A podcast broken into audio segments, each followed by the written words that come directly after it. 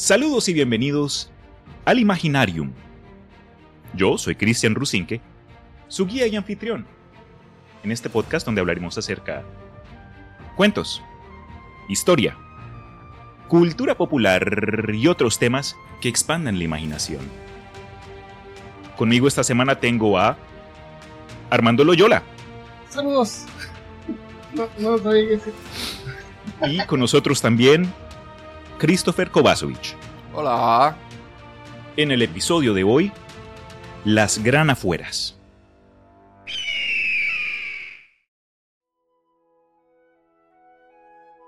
Era febrero 2020. Un joven Christian y su joven novia estaban preparados para ir a acampar en el Parque Nacional de Texas llamado Big Bend National Park. ¿De cuándo fue esto? ¿Qué fecha? Febrero 2020. Ah, ya suenan. Ella y yo habíamos reservado campamento para principios de abril en el 2020. Nos preparamos, empacamos, compramos cosas. ¿Y qué ocurre en marzo del 2020? Fue puta, llega el COVID, nos cierra todo, nos cancelan reservaciones, pero aceleremos un poco ahorita, finales de abril 2021, y la cosa ya se está sintiendo un po- poco más relajada, pero por casi este año entero, hermano, la mayoría de la gente con la que yo trabajo, amigos, familiares y todo eso fue una lucha de preservar el estado de ser sin poder ir a hacer las cosas cotidianas que nos gustan a cada uno, o sea, ir al bar a tomarse una pola con un amigo, ir a cine, ir a encontrarse con la gente en, en algún lado. Pero lo que más me dio duro al principio, lo que se lo hizo sentir como que estamos entrando a un algo serio fue cuando nos cerraron la reservación a ese parque. Pero ya la cosa se está mermando y Samantha y yo ya fuimos camping una vez, pero man, me hizo falta. Yo hablando con Christopher, él me ha dicho que había acampado incluso acá en Texas. ¿Tú cuántas veces has venido acá, Chris? Eh, tres. Creo que tres. Dos. Dos veces. La primera vez que fui fue hace muchos años atrás, que de hecho no, no existía en el podcast. Entonces yo no sabía que Armando estaba en Texas. Oh, wow. Y fui a Plano. Que, Plano es... eh, Plan. es plano. y la segunda vez que fui, fui a ver a Armando. Y de ahí me fui a plano de nuevo, para el, para el matrimonio de, de- de mi amigo que, que fue en ese mismo mes. Nice. Y me habías dicho que fuiste a acampar y cómo, si, si, si recuerdas por dónde fue o cómo la pasaste. Eh, me acuerdo que fue una experiencia genial. O sea, yo desde chico me ha gustado acampar. Cuando estábamos, cuando yo era, estaba en el colegio, entré a los scouts para ir a acampar. Eh, mi papá me llevaba a acampar o me llevaba con mi mamá los finales de semana. Porque nosotros vivíamos en Serena y Serena tenía el Valle del Elqui cerca. Entonces había un río, se podía ir a pasar el día en medio de la naturaleza o se podía acampar a lugares con reserva. Em, recuerdo que una vez fui al sur de Chile y acampé con un eh, con, con un tío abuelo eh, que era que vivía en Estados Unidos y que vino y me llevó a, unas cabañas que tenía, había un sendero, era genial. Qué chévere, man. Y ahí en, y así varias veces fui acampando cuando el periodo del que estuve en la iglesia era todos los años íbamos a un campamento, yo era medio que tutor, Mm. eh, y era campamento con carpa, así, sin duchas, era con ducha con motor de extraer agua del- de, un, de un tranque, de un lago. Em, y aquí en Brasil eh, fui a acampar una vez solamente. También fue por una cosa de, de iglesia. Mi experiencia con camping así en Sudamérica es muy limitada. Por eso es que me interesó mucho a ver si de pronto tú sabías cómo es la cosa allá o, si, o por lo menos ustedes dos que, que crecieron más en Latinoamérica que lo hice yo. Sí, aquí de hecho en Blumenau, que es donde vivo hoy en día, también hay harto valle, la gente va a cascadas, a ríos, acampan bastante. Tenemos amigos que van a acampar, pero nosotros no... Cuando íbamos a empezar a ir a acampar, apa- apareció la cuestión del COVID. Entonces, Mm. aparte que no tengo nada para acampar aquí. Y fue muy chistoso porque cuando íbamos a acampar en Texas con mi amigo, fue el primer viaje que hice, eh, fuimos a Palo Duro. se llamaba el, el, el, el Canyon. Y recuerdo que no teníamos nada, entonces fuimos como a Walmart y compramos eh, leña que no sabíamos prender. Eh, porque la leña es difícil de hacerlas. En, Sí, prender, señor. No es, no es fácil. Y compramos una carpa en Amazon y llegó como el mismo día y fue como loco, ¡ah! y cuático. O sea, para mí fue la revolución porque compramos en la mañana la carpa y llegó como en tres horas a la casa de mi amigo. Fue como, no te Súper creo. rápido. Es que vivía como cerca de un centro de distribución, entonces salieron como a tiro de dejarse. Qué suertudo, man. Y em, fuimos, a, fuimos a Walmart, compramos linterna y fuimos a acampar, así como a lo que íbamos. Y hacía mucho frío, era en diciembre, estaba muy, muy helado. Y de hecho tuvimos que salir del campamento y volver antes porque se acercaba una tormenta.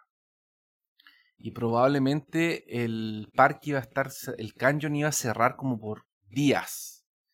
Y nosotros teníamos comida como para un día más. Entonces como que volvimos al... Y en medio de la, del medio y, y a la vuelta nos agarró un, un huracán. No te creo. con pedazos de nieve y todo. Entonces el palo duro les dio duro. Nos dio duro. ¿Y tú, Armando, qué experiencias tienes así eh, acampando a las afueras, al aire libre? Yo no tengo tanta experiencia, no sé, soy como una persona que le gusta ir a acampar todo el tiempo, he ido un par de veces. Eh, pero siempre me acuerdo, había un lugar que íbamos finalmente los fines de semana que se llamaba Santuario de la Naturaleza, un lugar que se llama La Rayana en Santiago, que es precordillera. Ok. Y es una cuenca así con un río que uno camina. hay como un- una pasada, así, una ruta por el, por el río que cruza el río. Algunos fines de semana íbamos a este lugar, pero no se puede acampar ahí. Entonces tú vas en la mañana, puedes caminar y siempre resulta que te- hay que devolverse antes que se haga de noche. Y, y yo siempre quería como llegar a más allá, a ver qué hay más allá de esa loma. Y no se podía porque no se puede acampar. Entonces un, un día, bueno, primero, me- primero primero nos pasó una vez que eh, fuimos y, y yo los convencí a mis dos amigos, digamos, tres amigos, de que avanzáramos un poco más para ver qué había más allá. y resulta que se nos hizo súper tarde y se nos hizo de noche y era una noche sin luna. Y justo estaba pasando un cometa.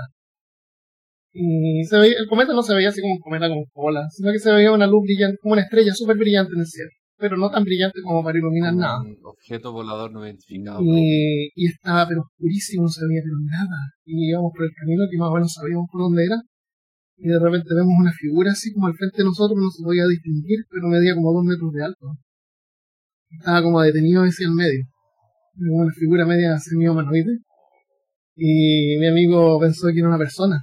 Así como que se pasó por adelante de nosotros y, y le habló. Y no me acuerdo quién le dijo, así, pero hola, o quién es usted, o De qué Fíjense. Estábamos medio, estábamos medio asustados. Y, y para ver mejor, él se saltó a una roca que había al lado. ¿ya? Pero no era una roca, porque no veíamos casi nada. Era una planta. Era una mata de planta. ¿Se Y trepó él una rama? a esa, saltó a esa mata de planta. No se fuera una roca. Y se hundió y quedó entre medio de las ramas. Y lo que estaba delante de nosotros era un caballo. Y el caballo se asustó y salió corriendo. ¿eh? Nosotros quedamos con el corazón así, man. Ah, Imagínate. Pobre caballo quedó traumatizado. Y después muerto de la risa porque mi amigo se lanzó así a la mata. Qué y chistoso. Y entonces, salir, los retaron, los pilló a alguien. no, nunca nadie supo porque a la salida ya el tipo ni estaba. No estaba ni el trabajador. Estamos, estamos hablando de Chile porque todo. Dio su horario, se fue. Claro. Entonces una vez eh, los convencí de que acampáramos escondidos. Ah. ¿ya? Era la última vez de, de poder llegar más allá, era acampar, era avanzar hasta que se haga noche, dormir ahí. Entonces ya los convencí, pero no se podía ir en, en vehículo, no se podía dejar el automóvil ahí porque iban a ver que había gente Claro, claro. Entonces tuvimos que hacer todo un invento de ir en un auto, eh, dejar las cosas y después alguien se iba, retiraba el auto y después tomaba un taxi o algo. Parece que lo dejamos lejos y caminamos. Ya, algo inventaron. Dios mío. Claro, y logramos, logramos llegar a caminar con carpa y todo, y, y avanzamos y hicimos camping. Y, y esa fue la vez que más, lo- más adentro llegamos, Nice. logramos llegar. Ay, Y el camino seguía, seguía. Sí, sí acampamos. Dormimos ahí. ¿Al- ¿Alguna vez llegaste al final de ese sendero? No, nunca, porque es la precordillera. Ah. Y Y, el agua era bien cristalina, me acuerdo una vez que toma, tomamos agua de la, del, del río.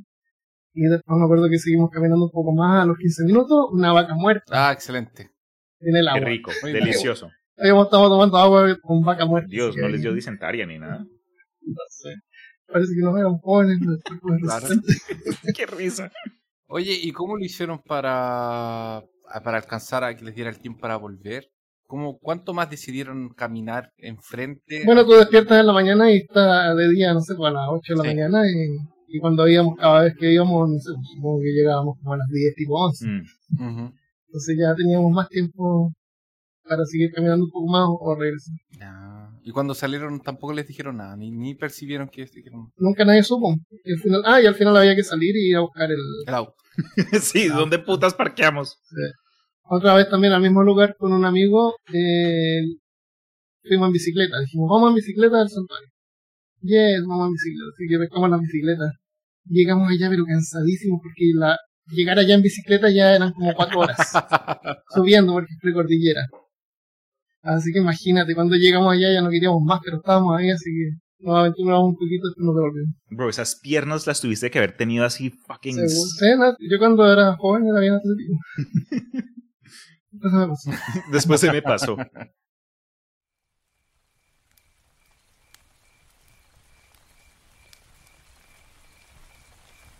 el, el, el, el tema el tema de acampar eh, eh, siempre lo encontré tan interesante porque para mí era una cosa como de supervivencia era como el hombre contra la naturaleza eso es. entonces yo recuerdo que cuando iba a cuando eh, fue muy chistoso porque cuando fuimos a acampar con mi amigo en, en Texas él nunca había acampado en su vida ¿Nunca?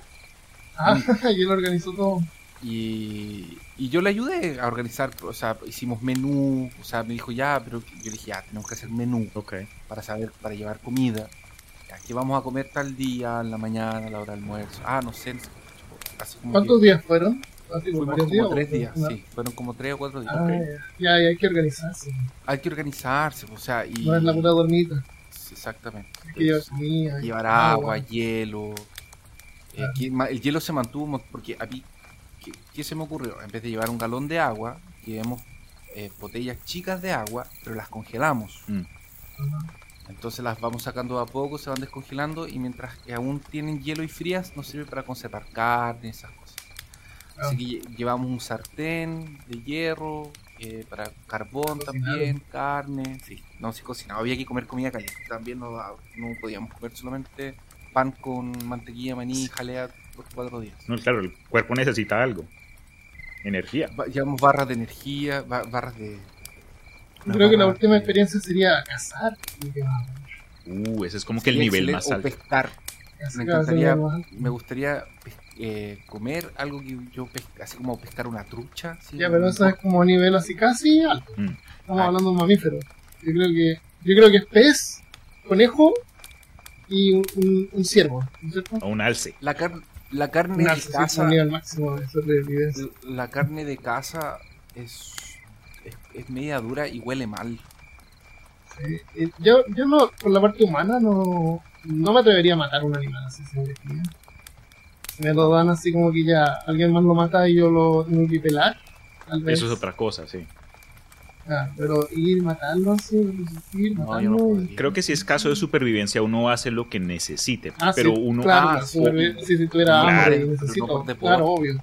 Ahí sí me da creo Me da risa lo que mencionó Chris porque es muy cierto. Parte de, de lo que nos atrae a muchos a esta clase de cultura, porque incluso Armando a principios de la conversación dijo que esto tiene como que su propio fanbase, hay gente como que vive para acampar, pero Ah, sí, parte de la apreciación es, es como que esa- ese aspecto del hombre contra la, la naturaleza y sobrevivir a los elementos, pero lo que me hace rascarme la cabeza es que gastamos tanta plata hoy día en los confortes del, del día a día. Ah, es que el apartamento tiene que tener aire- aire acondicionado, necesito que las persianas sean de 8 centímetros para que no entre el sol. Entonces como que hacemos todo lo posible para evitar que se entre las afueras en los hogares, pero en nuestro tiempo libre vamos afuera y nos echamos ahí al aire libre como que a, a aguantar cal Como correr, corremos.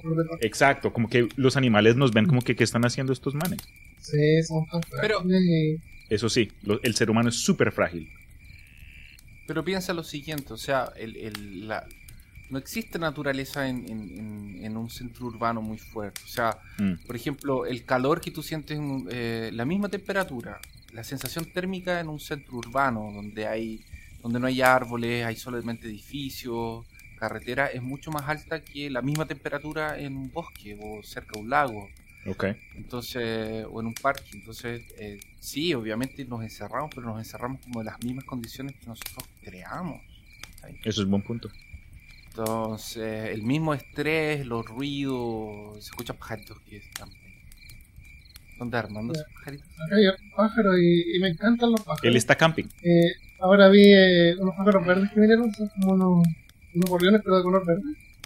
Se- Deben estar migrando. Me encantan los pájaros. Yo me acuerdo una vez que estaba trabajando en el Uber le comenté, parece que empezamos a hablar de pájaros, pero entonces una mujer. Me decía que ya había estado acá viviendo no sé cuánto tiempo, nunca había visto pájaros, excepto los negros, esos de Draco. Mm. Y, y no le dije nada, pero cuando llegamos a su destino eran unos apartamentos que no había ningún árbol. Entonces, como no había cero naturaleza, Qué risa. no va a haber ningún pájaro ahí. Les, me siento, eh, ok, les mencioné que hace poco Samantha y yo logramos ir camping por fin, después de tanto tiempo acá encerrados, trabajando desde casa. Y fuimos como que a una, a un lugar acá en, en Texas, donde el, el- el área tiene unas mini cabañitas en ruedas que solo caben dos personas. Es una cama, un baño y una mini cocina. No hay más. Pero hay, hay senderos alrededor donde tú te puedes echar unas dos horas ahí a pata limpia.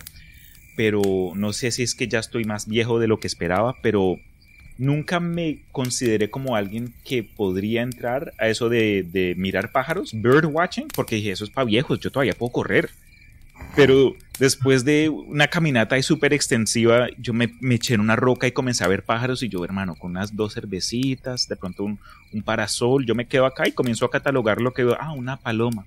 Ah, un perico, yo no ah, sé. sí, vas viendo las diferentes Sí, especies, Pokémon. Relajante. Y a como mí me gusta cuando veo, oh, esa especie nunca la había visto. Exacto, entonces como que ya le entiendo un poquito más la cosa. Yo tenía un- una compañera en el colegio que su papá era cazador de aves eh, fotográficos. Entonces, como que tenía. se- él, él se dedicaba a buscar pájaros y sacarles fotos. Ah, Pero. Fotos así, fotos de nivel National Geographic. Claro. Así Severo. como que tenía esas lentes, esa lente blanca que es como mega. Claro, sí, lente de 3000 dólares. Sí, esa- hermano. sí, tenía como una lente así súper brígida. Cuesta un testículo. un tenía un montón de, de equipo así como específico para eso. Así Claro. que se dedicaba a eso, tenía un blog, sacaba fotos de pájaros, los clasificaba. Sí, yo sigo en YouTube una niña que hace eso. Y ella vive en el norte, así que hay harta nieve. Y a- acá los pájaros yo los veo y, los, y algunos los reconozco. O sea, sí, algunos son novios, así como, ah, ahí está la paloma que tiene el pico cortado, tiene el pico como medio corto. Ok. Ujú. Y son los mismos, las mismas parejas que, se, que viven. La, la mamá esa que tenía los, los pajaritos tenían un así. Oh, Y los nombras y todo. la, uno la va reconociendo. Y la niña que tiene este canal de YouTube, que grababa así con cámaras bacanas, también pues los conocía a los pájaros y algunos se hacían amigos de ella como ella estaba sola ahí. Qué chévere. comida y al final bajaban los Blue Jays, uno de los más amigos. Si uno pasa tiempo por fuera y uno puede comenzar a como que darse cuenta de las cosas que están alrededor de uno. Entonces uno puede, sí, y creo que esto también llega como que a, a- a qué nivel lo quieres llevar. Pero creo que si eres alguien que le interesa eso de estar por fuera, de pronto aprender un poco más del entorno natural de, de tu alrededor, no, no solo puedes comenzar a reconocer y catalogar especies de aves o de otros animales, pero también plantas. Y creo que hasta hay beneficio en eso, como que, ah, me tengo un dolor de cabeza, recojo este, esta matica acá y la mastico por tres segundos. Sí, uno- es como que nos da la oportunidad de aprender. Va a variar. Podrías hacerte un experto en eso, Cristian, y vendes tours. Entonces vas con la gente y les enseñas botánica esencial Sería chévere. Yo creo que El- el- sería un buen el-. El hierbatero. Claro, y, y vas a un lugar natural y, ves la, y le muestras las plantas, y cómo consumirlas. Claro. Podrías dar tour en español y en, y en inglés. en inglés. Sí, Yo me acuerdo cuando fuimos a las cuevas, el, el Armando dice que ofreciéndome como voluntario, no, Cristian puede, Cristian puede hablar, es el, él les traduce y yo, hermano, no me crean pendejo este man. Una de las mejores experiencias que yo tuve camping eh, en los últimos cinco años, fui con mi novia a acampar en la playa. Y esa fue una, una de las primeras veces que fui camping como adulto, sin decir que fue la primera vez que, que tuve la experiencia de ir a acampar en, en- al lado del mar. Entonces salimos ah, de Austin al área de San Marcos y de Corpus, no, San Marcos no, perdón, de Corpus Christi, que queda como en la costa, no tan lejos de Houston. Y es un parque nacional algo más chiquito, no hay, no hay árboles ni nada, sino que hay como que un trozo de arena cerca a- al mar y tienen como que espacios donde tú metes tu, tu, tu trailer ahí, lo conectas y tienes aire acondicionado. Yo nunca he acampado así, siempre es como que con tienda de campaña. Hermano, unos calores, eso fuimos en mitad de junio, uno de los veranos más calientes de, que yo he tenido. Yo por lo menos de, como persona de tierra caliente me acomodo. A mí el- me siento más cómodo en calor que en frío. Para mí es más natural quitarme ropa para acomodarme que tener que embutirme un saco, un abrigo, un- lo demás. Pero estuvo tan caliente que casi fue insoportable. La Samantha casi se me muere de un heat stroke. Eso estaba rosada. Wow. Sino fue el día antes que alguien como que de forma pasajera dijo, ah, ustedes pueden, como que estábamos acá acampados en este punto, acá estaba el área de camping, había como que una colina de, de arena, un sand dune, y acá estaba la playa, más cerca. Y la gente nos dijo, ah, ustedes si quieren pueden poner la, la tienda de campaña justo al lado de la- del, del mar, Ah, mucho más fresco, como- eh, cambió totalmente la experiencia. Ah, Fue debes como que el aire, bro. Me sentía como Pocahontas en esa escena de la película, pero muy rico, muy chévere. Entonces. Sí, hay gente que va a acampar, como tú dices, en esos campers y llevan así todas las comodidades de la vida normal. Eso lo encuentro así como que no es contacto con la. Como- Eso es trampa, eso es hacer trampa. Pues Es con que esas quiero, pero no camisetas quiero. que tienen así como unos conductos donde puedes poner líquido, siempre hay como líquido, Oh. te puede- que usan así los, los tipos que usan cosas en las películas, los Sí. Jar Jar Binks. Los de Jar Jar Binks. Eh, el tema de, de- de acampar eh, también para mí tiene mucho, tenía mucho que ver con, con, con el rol, con lo medieval, porque mm, mi fantasía era, siempre fue Un trío. acampar así como, No, mentira, mentira. sí, claro, era, era un, un- yo, un elfo y un enano y un orco viéndolos. corriendo por los páramos, atrás de orcos, cazando orcos. Y siempre tenía esa cosa como de querer ser el ranger, sobrevivir. Eh, cuando iba, al- cuando yo, yo recuerdo cuando era niño, íbamos a acampar y era como tomaba el palito, buscaba la planta, como que me trataba de orientarme, veía cuando si habían animales o el río, me trataba como de perder y encontrarme. Y era, tenía como eso, como, como tratar de, de justamente lo que- al contrario de lo que estábamos de- diciendo, era tratar de, de, como de, entre comillas, muy entre comillas, sobrevivir con poco Sí, minimalista. como usar los más recursos que lo menor, la menor cantidad de recursos posible. O sea, a mí me encanta, a mí me encantaría un día, por ejemplo, hacer una ruta eh, en un, en un parque o en algún lugar y salir solo con, lo, lo- Un par de cosas. Y nada más. Y casi que, claro, solo un calzoncillo.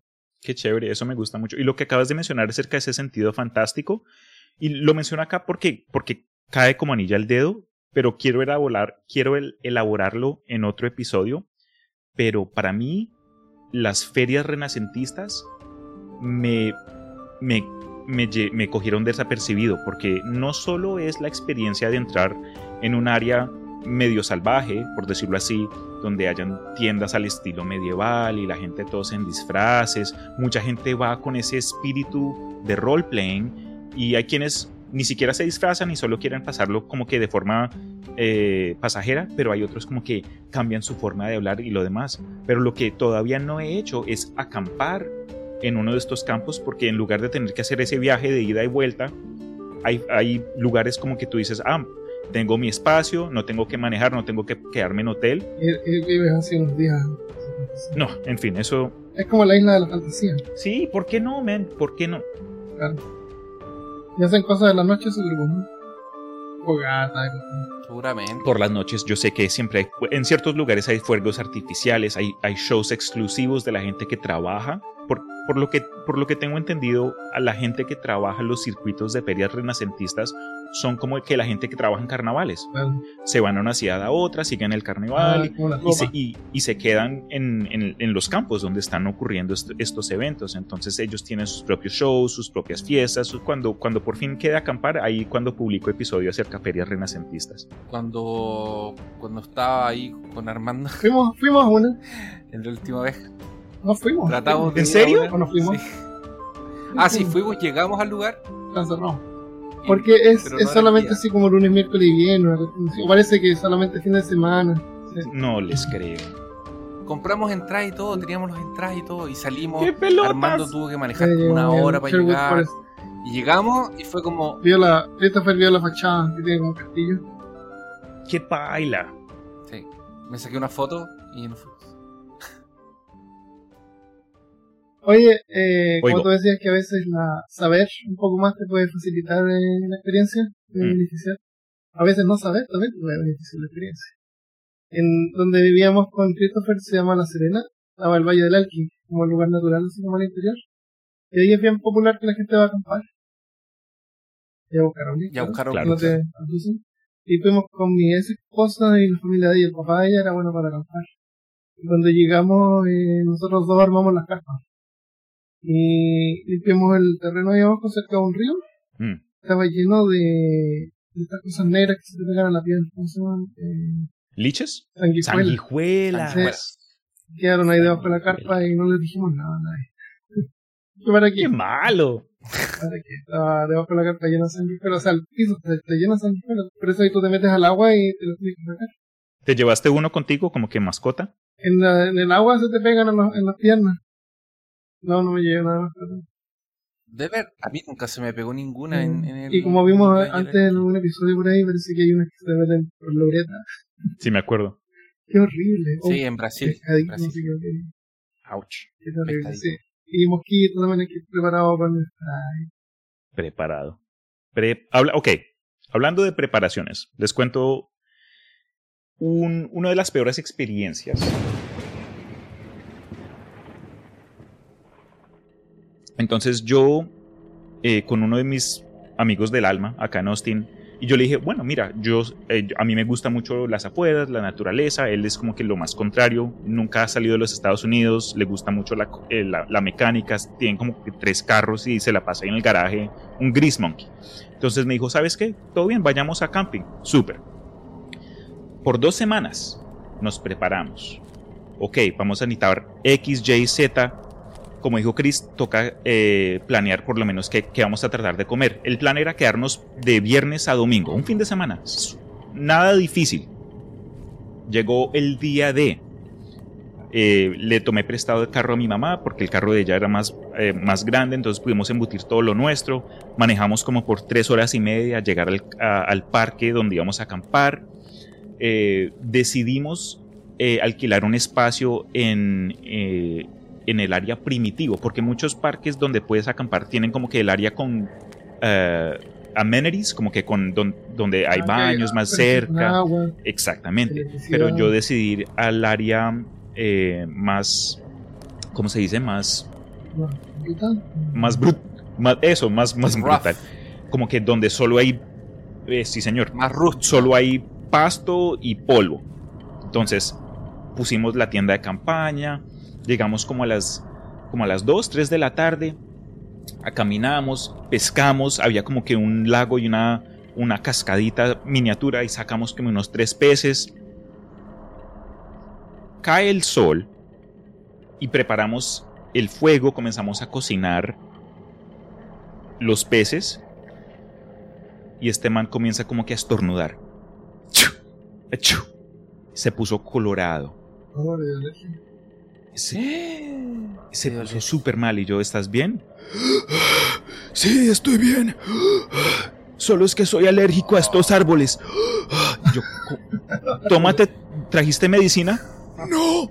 Yo, marica, ¿cómo así que no trajiste medicina? ¿Eres alérgico a los árboles y no estás preparado, bro? Después dijo, no, yo puedo, yo puedo. El man se terminó quedando a dormir en el carro, yo dormí en la tienda de campaña.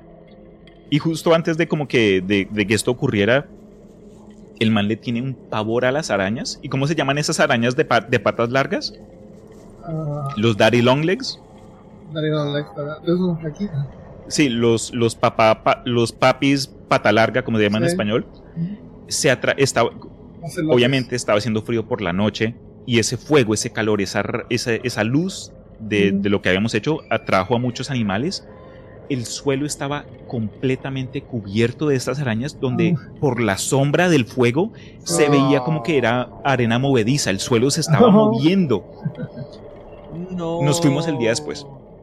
Ah, De plan de fin de semana nos tocó regresarnos justo después, entonces desde entonces dije, sabes que te quiero mucho, yo te amo hermano, pero no, no volvamos a acampar juntos, me hace el favor. Yo con usted no salgo a campo abierto. ah, que lo. ¿Cómo, cómo eres alérgico a algo? Pero No. ¿por qué, Diego, ¿cómo lo haces para, cómo lo haces para que no te, para que las ¿No arañas no te ataquen? Sí, es que esas arañas no son, pre- no son agresivas. Aunque los pescados que sí les mencioné que habíamos eh, sacado el que día después, se los llevaron los mapaches.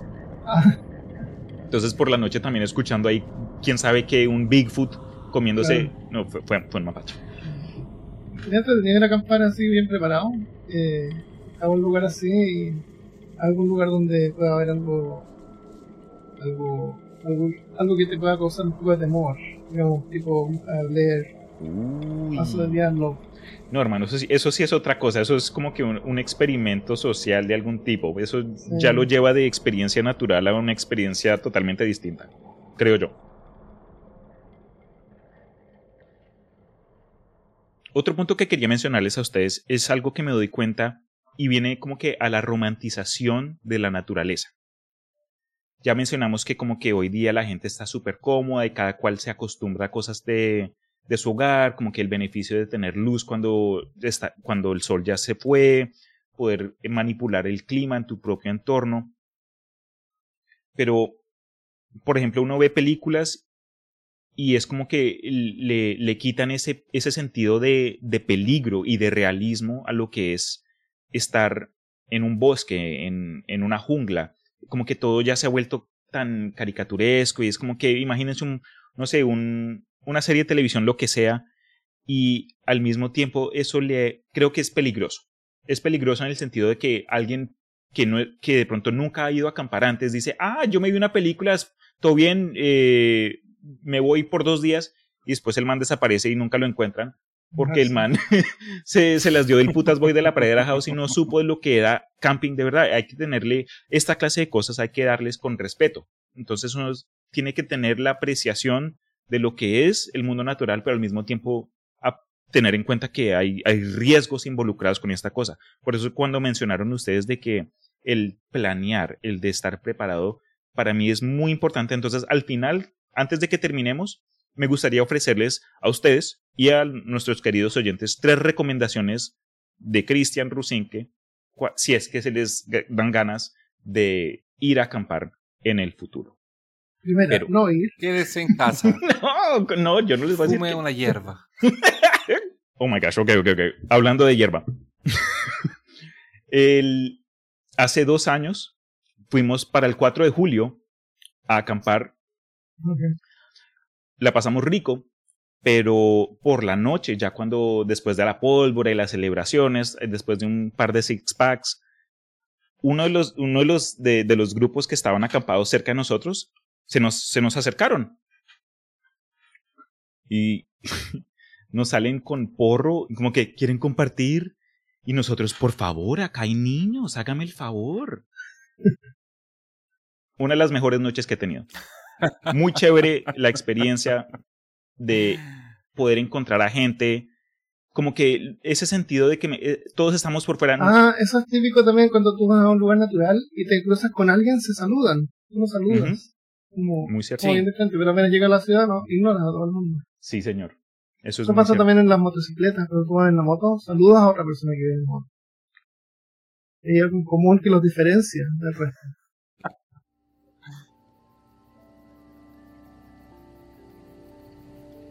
Pero bueno, con este tema, este tema de, pues, de las afueras, acampar es, un, es una parte, por lo menos para mí.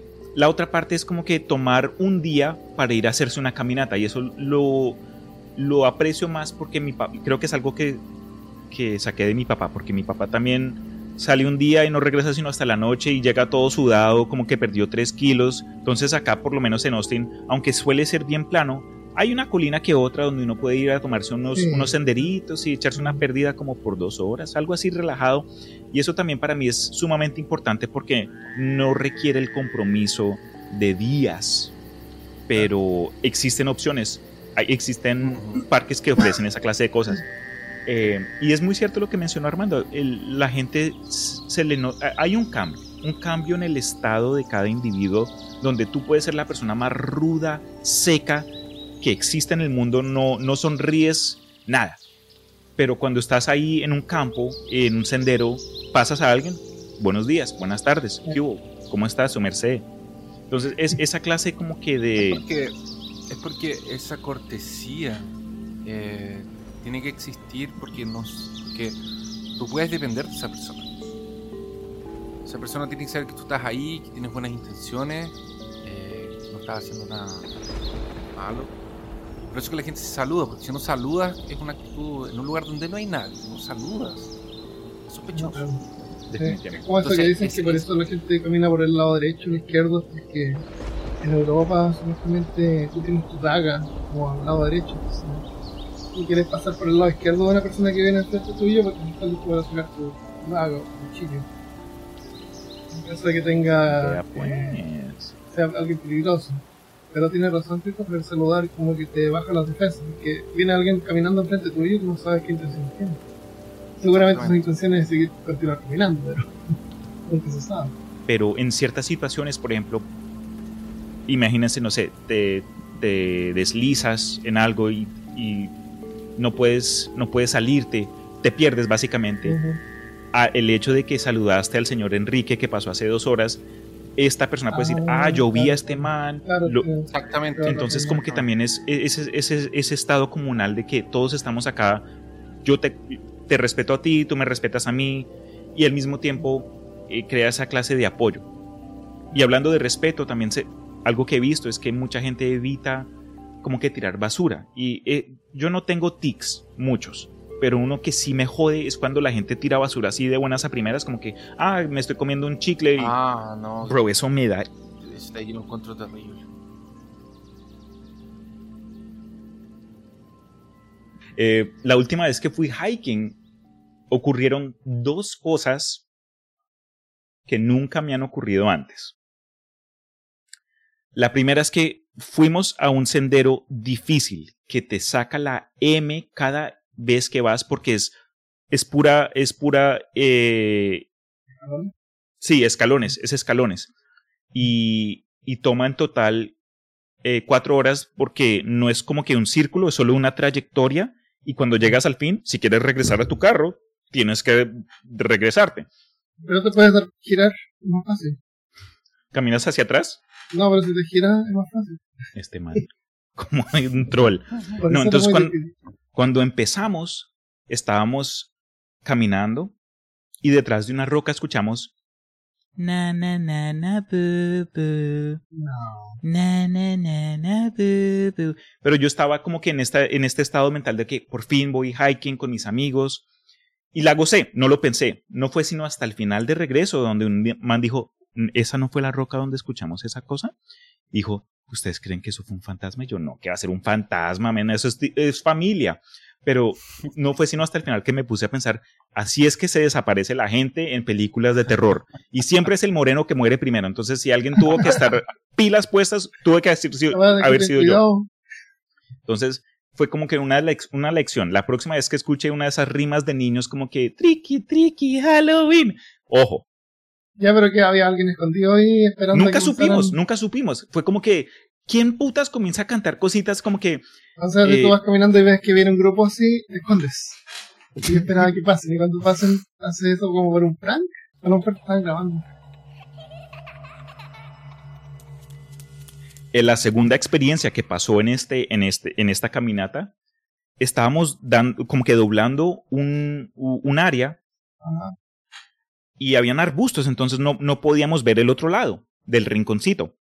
Pero antes de llegar al rincón, una familia como de cinco personas, abuelo, abuela, mamá, papá, niño, aparecen como que de forma lineal, como si estuvieran en una plataforma, ni siquiera vi los pies moviéndose y se aparecen al frente de nosotros. Así. Hola, hola huma- compañeros humanos. Nosotros también hicieron- somos humanos. Nos hicieron tres preguntas. humanos. ¿Qué año es? ¿Cuál es la capital de este estado? ¿Quién es ¿Cómo desactivar las defensas mundiales del planeta Tierra? Ah, Y- y- Esos sí fueron troles, eso sí, eso- esas- esos manes nos están echando. Lo que sí no me gustó fue que no estaban parpadeando. Ah, le preguntaron eso de verdad. No. Ah. Oye, en el, hay gente que va a cazar, eh, algunos lugares naturales van a cazar y cazan palomas, Mm. patos, por ejemplo. Entonces tú vas al Walmart, en la parte de cacería tú puedes comprar como unas palomas de plástico. ya. Y esas palomas de plástico tienen un clip abajo. No me ¿Y acuerdo vez que fui al Walmart. Son unas palomas de plástico que las Ajá. pones para traer palomas para. Ok, para traer otras palomas. Entonces tú vas una vez fui al Walmart y me la prendí en el hombro. Qué y me puse a caminar. Y cuando me daba, giraba un pasillo y me encontraba con alguien de frente, así como que veía, me veía con la paloma de repente. Estaban de susto. Este es Jerry, mi paloma mascota. Claro, yo pasaba, pero la gente estaba ahí. Oye, ¿la paloma es comestible? No, una paloma de plástico. No, pero la paloma se puede comer. Me parece la pues. Ah, no. Uy, sí, eso de, co- de cazar y comer lo que uno pueda, lo que está mencionando Chris, de dar, como que darse la oportunidad de sobrevivir con solo un calzoncillo y una navaja, eso a pura ardilla o paloma, uno, uno sobrevive. Lo que hay es ganas. Todo depende de uno. se- hacen una, unas trampas para cazar peces que tú haces en un- una parte que esté como medio tranquilo. Eh, pones estacas o algo como para hacer un encierro. Entonces en la noche los peces que entran al encierro se quedan ahí y no pueden salir. Y cuando tú los vas a buscar solamente cierras la pasada y están ahí y los recolectas. Oye, qué, O sacan lo que necesitas para comer. qué ingenioso. Sí. Me recuerda a Eso esos es videos de YouTube de esos indios que hacen como que casas subterráneas y los ponen en... Es, creo que son tres personas, nunca tienen zapatos o camisas, siempre está a pata limpia y con, un- y con puro palo. Y Ah, excavan... hay, uno, hay unos que son trampas, y eso contratan a unas maquinarias y hacen las casas con falsas. No es el tipo, hay otro tipo que solo, que él fabrica cosas con barro. Eso, eso es lo que El- me... Ese es bueno. Ese, ese, y no habla nada, no dice Nada, nada. es como que los, lo- le, le- le suben la velocidad para hacerlo más rápido y como que vemos ahí. sí. Pero ese tipo, si tú le pones subtítulos, él explica cosas en los subtítulos. Oh, qué chévere. explicaciones ahí, sí. La, la Primal Primitive Technologies. Esa cosa, Ese- tecnología el primitiva. Ya, pero ese de ahí es de verdad. Ese es, el, ver- Sí. ese es el original de verdad, sí. Y ese tiene información en los poner. Pero esos que son como indios de la India, ¿Indios esos de son la India? falsos. Hay ¿No que son de verdad? una piscina súper lujosa. Sí, eso los vi, eso es lo que Esos estaba son mencionando. totalmente falsos. ¿Cómo el así que falsos? ahí es stage, el- después van con una maquinaria sin el hoyo y está listo ahí. No. Sí, es falso eso. No, eso es falso. Ganan un montón de dinero. Sí, pero eso es- sí. Es Eso para hacer los videos, pero son falsos. Primitive Technology es el original.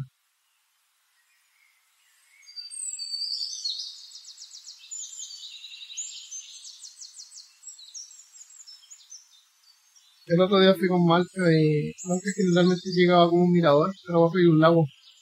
Y yo me acuerdo de haber bajado al lago. Así que continuamos caminando. Pero entre la conversa se nos pasó la bajada al lago y llegamos como al final del, de la caminata. Ah, qué pelotas. ¿Esa, esa no fue la vez que, que se te dañó la cámara? Sí, la puse bajo el agua. Que de ahí dejé mi perro que se metiera fui con, mi perro y con- Tomando ahí stock footage para vender en línea Claro, y mete y la maldita cámara bajo el agua agua. ¡Qué y me sale una burbujilla. Oh, oh, Espera, ¿y por qué metiste la cámara bajo el agua? porque podía, porque es como una GoPro. Pero entonces no era una cámara para abajo del agua. sí, lo que pasa es que tiene una tapa pero que no. hay que ponerle No, pero sí. y cuando le quieres poner debajo del agua tienes que ponerle esa tapa. Y la, esta cámara. Entonces, eh, tiene un, un hueco y la, la, el armazón de la cámara de afuera, este. Entonces yo si quiero sacar la tarjeta de memoria tengo que sacar la cámara de este armatoste. Ajá. Y, y la cámara se abre en un lado que tiene acceso al, a la memoria. Ajá. Esta sí. tapa yo la puedo sacar. Y cuando yo la saco y la, y la pongo en la, en, el, en la montura esta, tengo acceso a, a la memoria y a, la, y a cargarla, sin tener que... Tener que sacarlo. Entonces la uso así. Se me olvidó Ajá. que no había puesto. Ahora como ves, la tapa está puesta. Sobrevivió. Sobrevivió. Bueno, todos cometemos errores, papo, no te, no te preocupes. Fue solo un blip. No, o sea, grabé dos videos. y El segundo estaba corrupto. Y después al día siguiente acá grabé de nuevo para probarla el, día siguiente. Y el segundo video también no se ve, la, la pantalla se fue a perder. Así que lo que hice fue dejarla ahí que se secara más, saqué la batería. Sí, no me acuerdo. la batería. Yo te vi todo la batería vi que había- agua en la batería.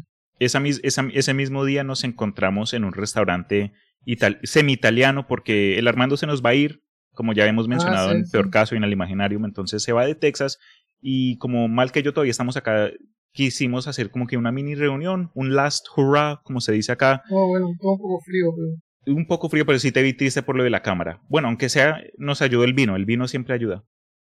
Y la pizza. Y la cerveza.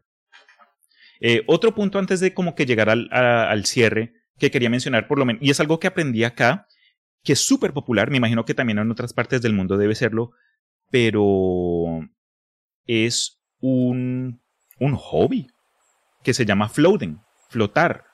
Acá en Texas, donde vas a ciertas áreas donde hay ríos y el- la cosa es, llegas con un flotador, tu six pack de cerveza y te tomas el día entero flotando, ahí de forma relajada.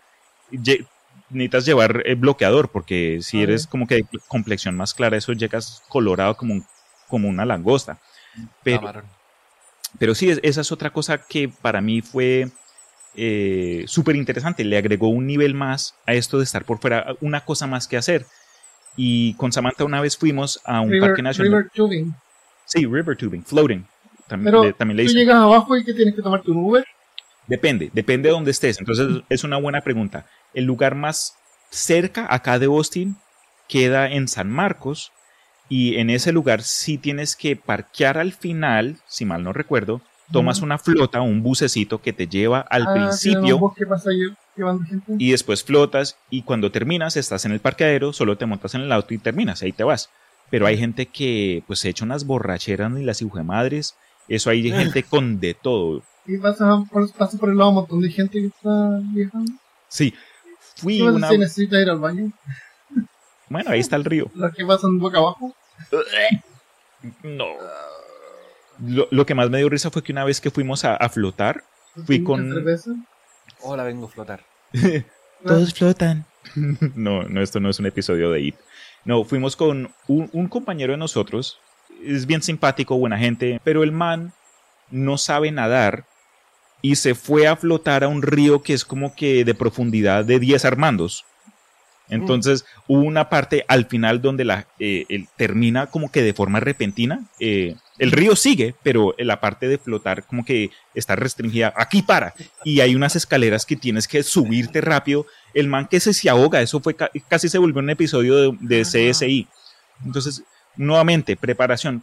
Si sabes que eres alérgico y te vas a acampar, me hacen el favor y se lleva medicina para la alergia. Si no sabes nadar y te vas a un río, póngase esos flotadores de los, ar- de, de los brazos o algo así. Quédese cerca de la orilla. Eso.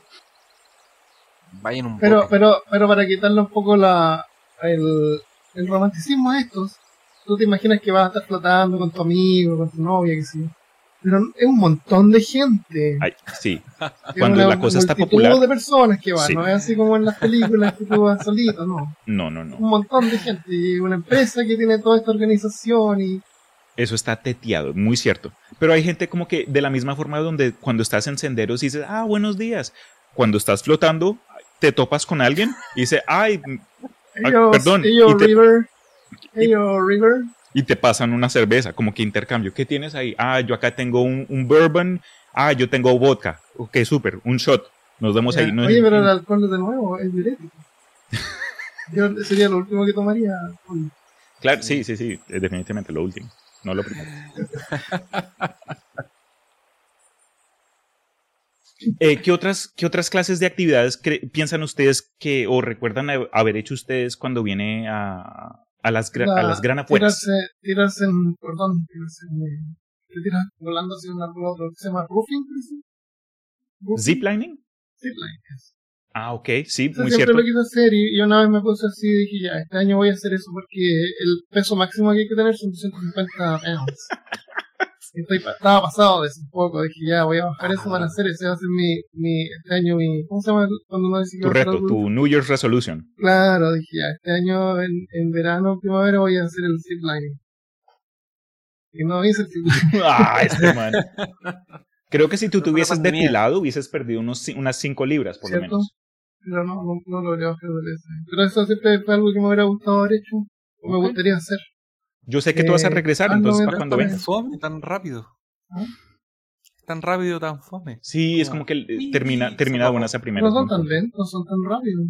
Son como dos kilómetros de... de- Gratificación semi-instantánea. Te preparas como que todo el día te emocionas para algo que dure dos minutos. de que dura dos minutos. Bueno, Cinco minutos hay gente que va a Disney World y hace colas de tres horas y la entretención dura 30 segundos. Sí, la cola de la cola. Es como que el ride es la cola. De estar en cola es la, la forma de entretenimiento. No tiene que ser cola para el bus que te lleva de vuelta. Para Sí. nuestros oyentes en. Europa, cola se refiere a hac- a hacer línea, porque yo cuando viví en Madrid de eso me di cuenta que cuando uno dice cola para ellos Ah, tú dices pipí. Madrid. En Madrid es como una ciudad bien densa. ¿Hay algún Sí. lugar natural por ahí? es... Hay, eh, eh, el, eh, hay un parque en Madrid que es al estilo como que Times Square en Nueva York. No me acuerdo, eh, creo que se llama el Parque Madrid. La verdad, eso fue- yo, yo tenía como que ocho años. Pero sí, hay, hay varias, varias áreas. Eh, España es hermoso. man. España, España fue la primera vez que yo experimenté eh, las cuatro temporadas: otoño, invierno, verano. Ah, Y la otra, primavera, primavera, verano, porque en Colombia eso es o lluvia o calor. Lluvia con calor o calor sin lluvia.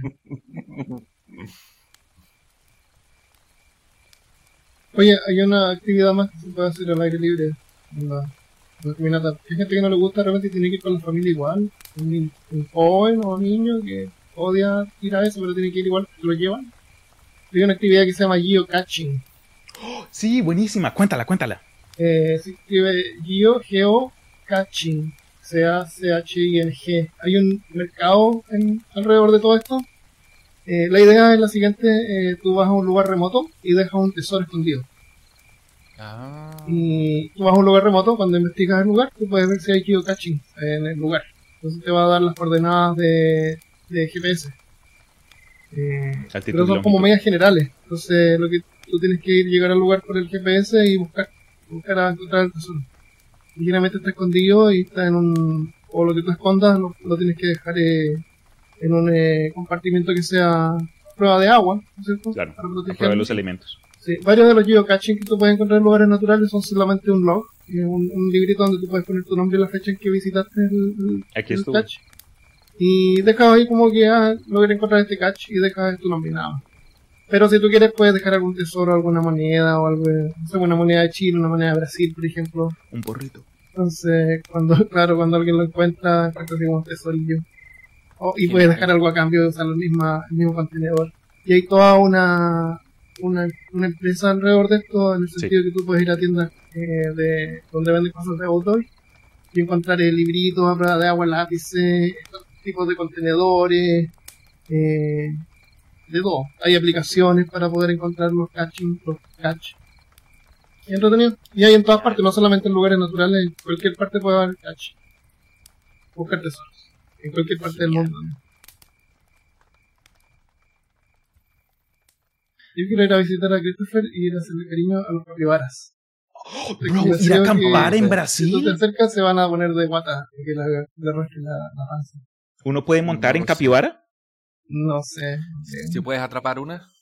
Está lleno en los parques, así en las plazas. Y son unos hámsters gigantescos que deben medir así como un metro y medio de largo. Son ¿Tienes que enormes. más? Sí, los adultos son grandes. El roedor más grande del Pero- mundo, ¿no? ¿Deben ser puro pelo? ¿Será puro pelo o No, eso debe tener músculo, O no hace calor, carne. Pero he visto videos de gente como que se le... Es que el capibara no tiene expresión en la cara, no cambia su expresión. Tiene la cara desconfiado. Claro, tú no sabes si te va a atacar, te va a romper el, te va a sacar el brazo. Y he visto videos de gente como que se le acerca y le gusta que te hagan cariño. Oh. Y te ponen así como de guarda. Lo que sí he visto es que son como Ay, que los mejores amigos de toda especie, como que hay fotos de capibaras al lado de cocodrilos y están los, como que, ah, todo bien. Capibaras Sí. con jaguares, también como que, hola. En Colombia, en las plazas creo que hay eh, estas lagartos eh, iguanas. ¿no? Mm, en Centroamérica más que nada. Yo vi más iguanas fue cuando estuve en México que en Colombia. Pero en, en las partes de la en costa, Ecuador creo que hay un montón. Supuestamente la iguana es de carne blanca y dicen que la carne blanca sabe a pollo. Entonces, cocodrilo, iguana, ciertos, ciertos eh, eh, la- lagartos, Reptiles. sí, reptiles. No, pero en los capibaras no se los comen. entonces, Se l- pa- no sé si estaba prohibido comer capibara o la gente no las... Pero alguna vez yo escuché de, de carne capibara. Eso siempre hay un loco que se le es come todo. ilegal ¿no? ahora, parece que ahora es ilegal, pero igual hay lugares que... Deben haber cuando hay demasiados, tienen que cortar la Sí. población. Cristo ha sido al Amazonas, ha sido, ah, ha sido, Mm, Nunca más, pero me gustaría ir. No hay lugar cerca tuyo, así que tú puedes ir a hacer un mini tour.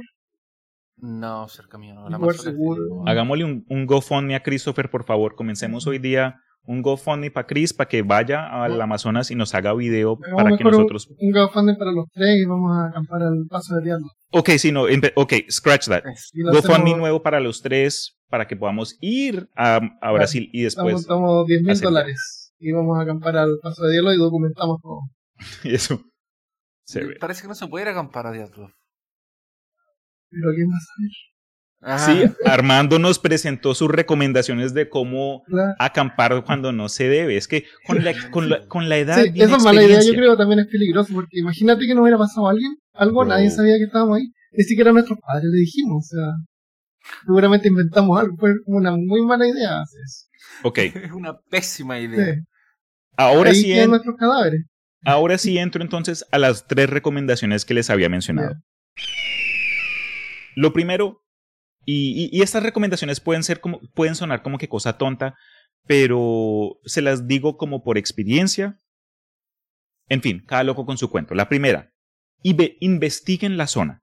Si están interesados en ir a acampar y, y saben, ah, yo no puedo ir a otro estado, no puedo ir a manejar afuera de, de- de la ciudad o lo que sea. Si van a acampar, sepan dónde es que van a estar, verifiquen los horarios, el clima. Ah, voy a ir del, del viernes al domingo. Verifiquen que vaya a haber buen clima, que no vaya a lloverles, para que no se les arruine el fin de semana. Básicamente, sepan a dónde va, putas van a estar. Simple, simple y sencillo. Exactamente. Entrar y ver si hay reportes de gente desaparecida en el. Exacto. ¿Cuánta gente ha visto Bigfoot acá? Me hace el favor. ¿Cuántos pie grandes han habido eh, eh, avistados por acá? hay, hay un par de asesinos seriales que atacaba gente en parque. Sí. Atacaba gente en parque. Hay historias así como de niños que mm, desaparecen. Simplemente desaparecen en parques. Como que la mamá está con los niños y el niño se le pierde de vista y desaparece. Y nunca más lo encuentra. Sí, eh, hay un fenómeno, y lo mencioné hace, hace poco, pero el fenómeno sobrenatural que casi me quita el amor que le tengo a, a estar por fuera a ir a acampar fue lo de los Missing 411, que si no lo saben vale la pena buscarlo. Eh, sé que los de Leyendas Legendarias sacaron episodio hace poco, hace como dos meses acerca de este fenómeno, y no es algo que solo ocurre en los Estados Unidos, pero también ha, ocurrido en Europa y en, en Centro y Suramérica. Eh, y es justo eso, gente que desaparece, pero no es necesariamente gente que desaparece por razones que se pueden explicar a un ataque de animal, a alguien quiso quiso desaparecer, como que de su propia voluntad quiero empezar desde cero, o situaciones donde se sabe que hay un asesino en serie en cierta área y está cazando a gente en parques. Eh, lo de los missing 411 es una clase de desaparición que rompe las reglas de lo que tuvo que haber ocurrido. Todo eso es el primer punto, se los dejo así. Sepan a dónde van a ir. El segundo. Prepárense. Si van a estar por dos días y eh, por dos, dos noches y tres días, lleven comida para tres días. Siempre es mejor llevar un poquito más de lo necesario, pero con límites, ¿no? No es de llevarse el refrigerador completo, ¿no? Esto no es un episodio de, de, de los caballeros del zodiaco donde estos manes caminaban con esos refrigeradores en sus armaduras y esas cosas eran enormes.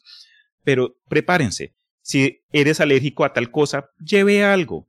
Eh, medias, lleven calzoncillos, lleven Epa- comida. epefedrin se llama esa, eh, si, te, si, te, si te envenenas con algo, te pica un bicho, te puedes poner una, una jeringa que puedes comprar. eh, como que el, de- el de la alergia. Epifedrina o algo así se llama. Ok. Exacto, eso mismo. Conózcanse a sí mismos, conozcan sus limitaciones y no es nada de como que de dárselas. La última cosa que quería recomendarles es vale la yo sé que es hay hay veces donde es necesario ir a hacer cosas solo. Estés en una relación o, o- o no. Hay veces como que uno ir al aire libre, eh, tener experiencias propias, ah, le ayuda a uno a mantener es- ese sentimiento de ser, de, de propio, de que no, no necesito estar en combo. Si deciden ir a hacer algo de esto solo, déjenle saber a alguien los planes para que ah, va a haber alguien que sepa, ah, este man dijo que para el 23 de abril iba a estar en esta parte del parque, vayan y me, hacen el favor y lo buscan. Pero eso era, esas eran las tres recomendaciones que quería darles a ustedes. Número uno, sepan a dónde vayan a ir. Número dos, prepárense. Y número tres, déjenle saber a alguien. Pero con eso dicho, gente, Chris, si alguien te quiere buscar, ¿por dónde te encuentran? Instagram, Christopher Kovacevic. Y Armandation Loyolation, si alguien está interesado en ti, ¿por dónde te encuentran? En Instagram, aloyero37. Perfecto. Nosotros tres acá vamos a participar en el Imaginarium cuando podamos, también al mismo tiempo. Estamos en peor caso de vez en cuando. Pero por ahora, gente, recuerden, siempre vale la pena Llevar una espada. eh, llévense una espada. Claro. Llevar una espada. Que brille cuando vengan los orcos. Cuídense y abrazos. Gracias. Adiós. Chao. Adiós.